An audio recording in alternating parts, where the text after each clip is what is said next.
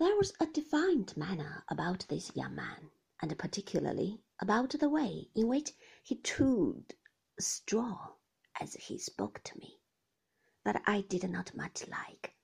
As the bargain was made, however, I took him upstairs to the room I was leaving, and we brought the box down and put it on his cart. Now, I was unwilling to put the direction card on there lest any of my landlord's family should fathom what I was doing and detain me. So I said to the young man that I would be glad if he would stop for a minute when he came to the dead wall of the King's Bench prison.